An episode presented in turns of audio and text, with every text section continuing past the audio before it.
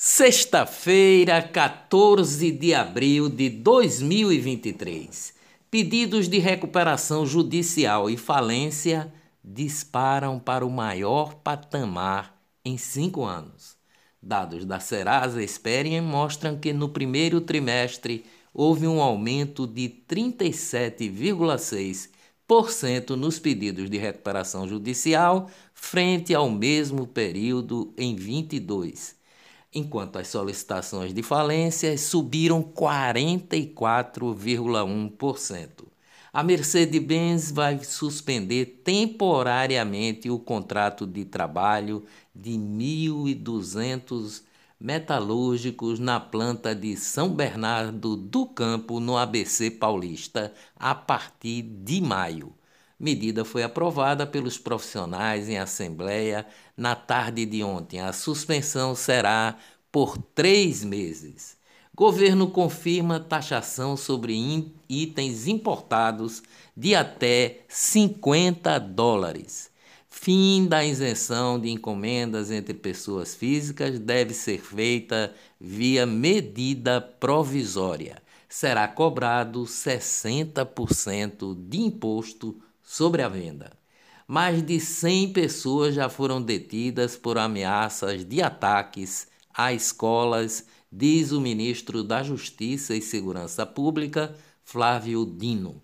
Na China, Lula manda recado aos Estados Unidos, discursa contra o dólar e visita a fábrica da Huawei, inimiga dos americanos. O presidente reafirmou seu desejo de tirar o dólar do negócio entre os dois países, ficando apenas com o real e o yuan.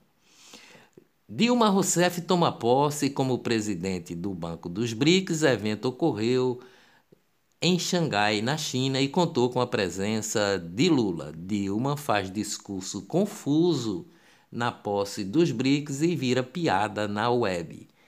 Disse Dilma: esse Sul que conta com países do Sul, mas também com países do Norte que estão no Sul.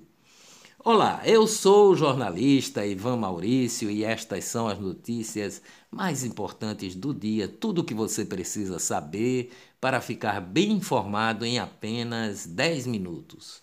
No bairro do Alto do Moura, em Caruaru, a Polícia Federal realizou uma operação na última quarta-feira, onde apreendeu cerca de 1 milhão 818 mil caixas de cigarros, totalizando aproximadamente 36 milhões de unidades. Considerado o maior bloco de rua do mundo pelo Guinness Book, o Galo da Madrugada virou patrimônio cultural e material do Recife. A lei que reconhece a importância da agremiação, que desfila aos sábados de Zé Pereira, foi publicada no Diário Oficial do Recife de ontem. Grupo Educarte do Rio de Janeiro utiliza a arte como forma de educar, leva o frevo para as reuniões de primavera do FMI, o Fundo Monetário Internacional. Pela primeira vez na história do evento, o grupo Educarte foi convidado a dançar no saguão principal do FMI e atraiu curiosos de várias nacionalidades. Brasil tem 13.600 áreas de risco e 3 milhões e 900 mil pessoas que vivem nesses locais.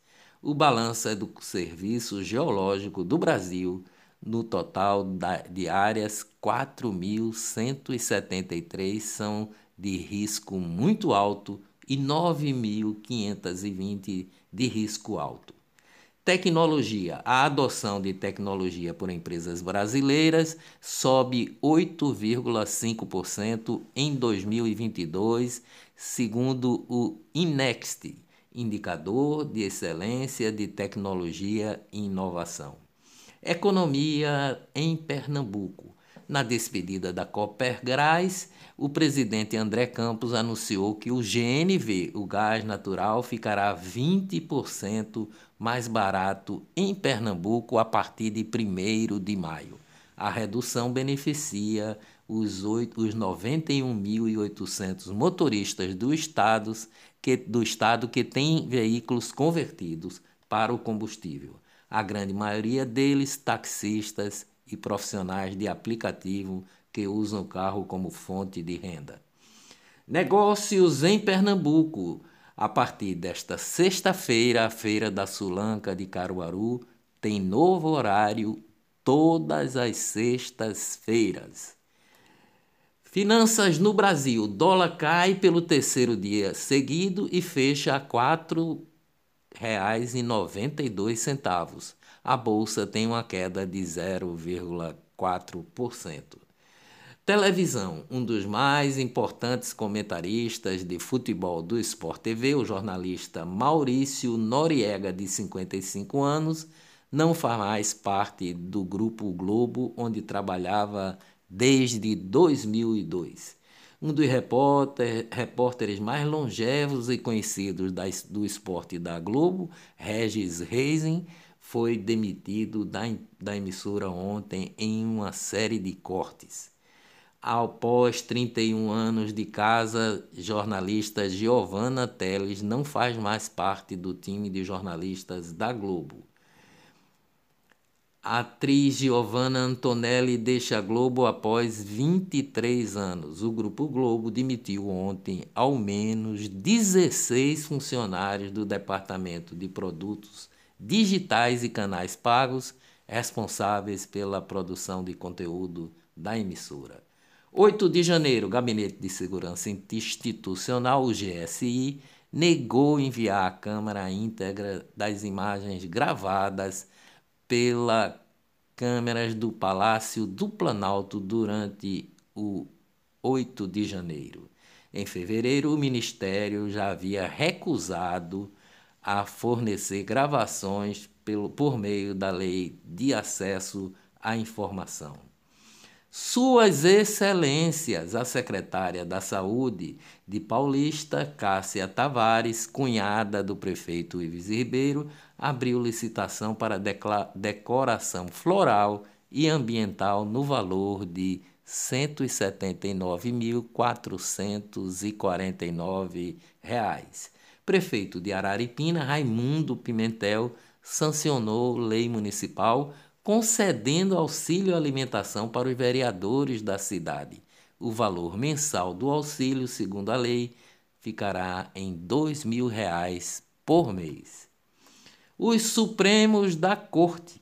Líder do PCC, primeiro comando da capital, recupera helicóptero, lancha e mansão após decisão judicial. O Superior Tribunal de Justiça decidiu anular as provas de um processo contra o traficante André Oliveira Macedo, conhecido como André do Rap, condenado por tráfico internacional de drogas e organização criminosa.